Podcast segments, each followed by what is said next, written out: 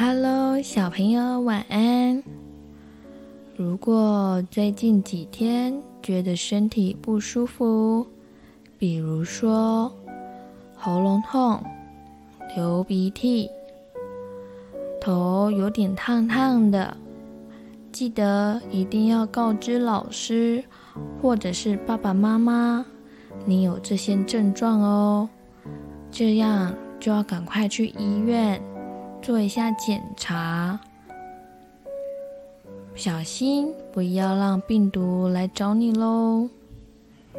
好喽，今天要说的故事是渔夫和金鱼。在海边的小木屋里面，住着一对渔夫夫妻。渔夫每天早上会出门捕鱼。有一天，渔夫抓到一条会说话的小金鱼。小金鱼对着渔夫说：“求求您。”放我回到海里吧！我可以送给您一个愿望，但是您一定要放我回海里哟。可是渔夫他什么愿望都没有说，就把小金鱼放走了。后来，渔夫回家，把这件事情告诉了渔夫老婆。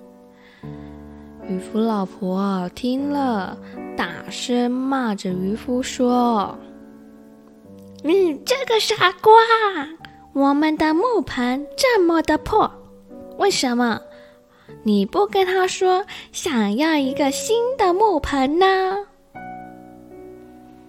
于是，渔夫回到了海边。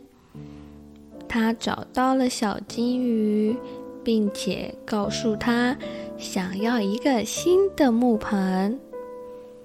小金鱼就对渔夫说：“新的木盆已经在你们家了哟。”后来，渔夫回到家了。他的老婆指着新的木盆说：“我看到新的木盆了，但是你为什么不要求让我们有间新的房子呢？”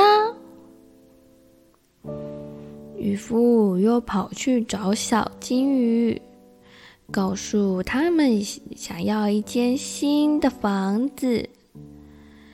于是小金鱼。又让他们有了新的房子，可是没想到，渔夫的老婆还想要一座宫殿。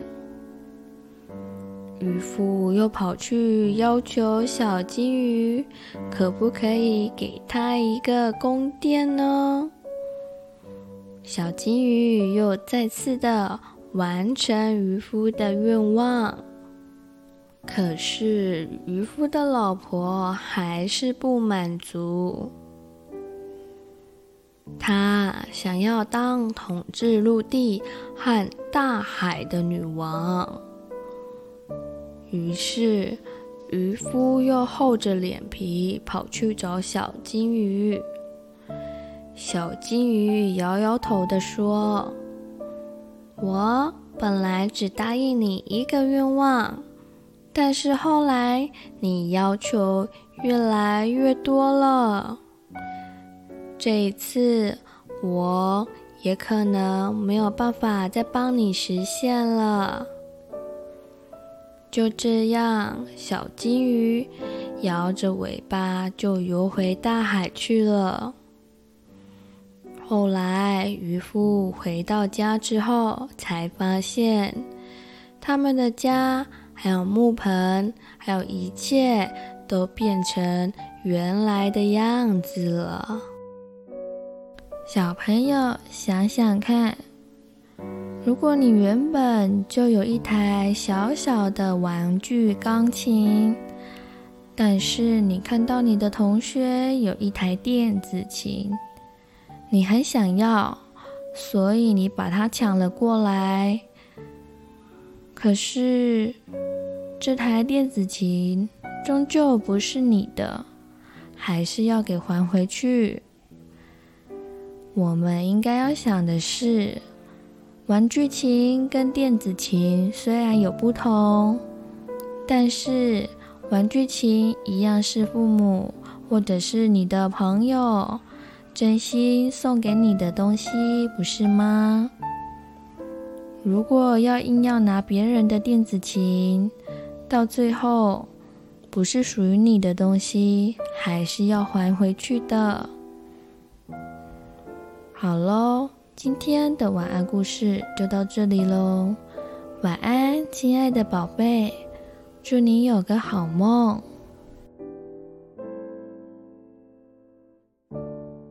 嗨，小朋友，大朋友。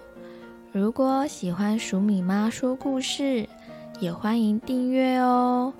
我们更加欢迎您帮我们评论五颗星以及按赞哦。鼠米和鼠米妈都会很开心的。谢谢你，祝你有美好的一天。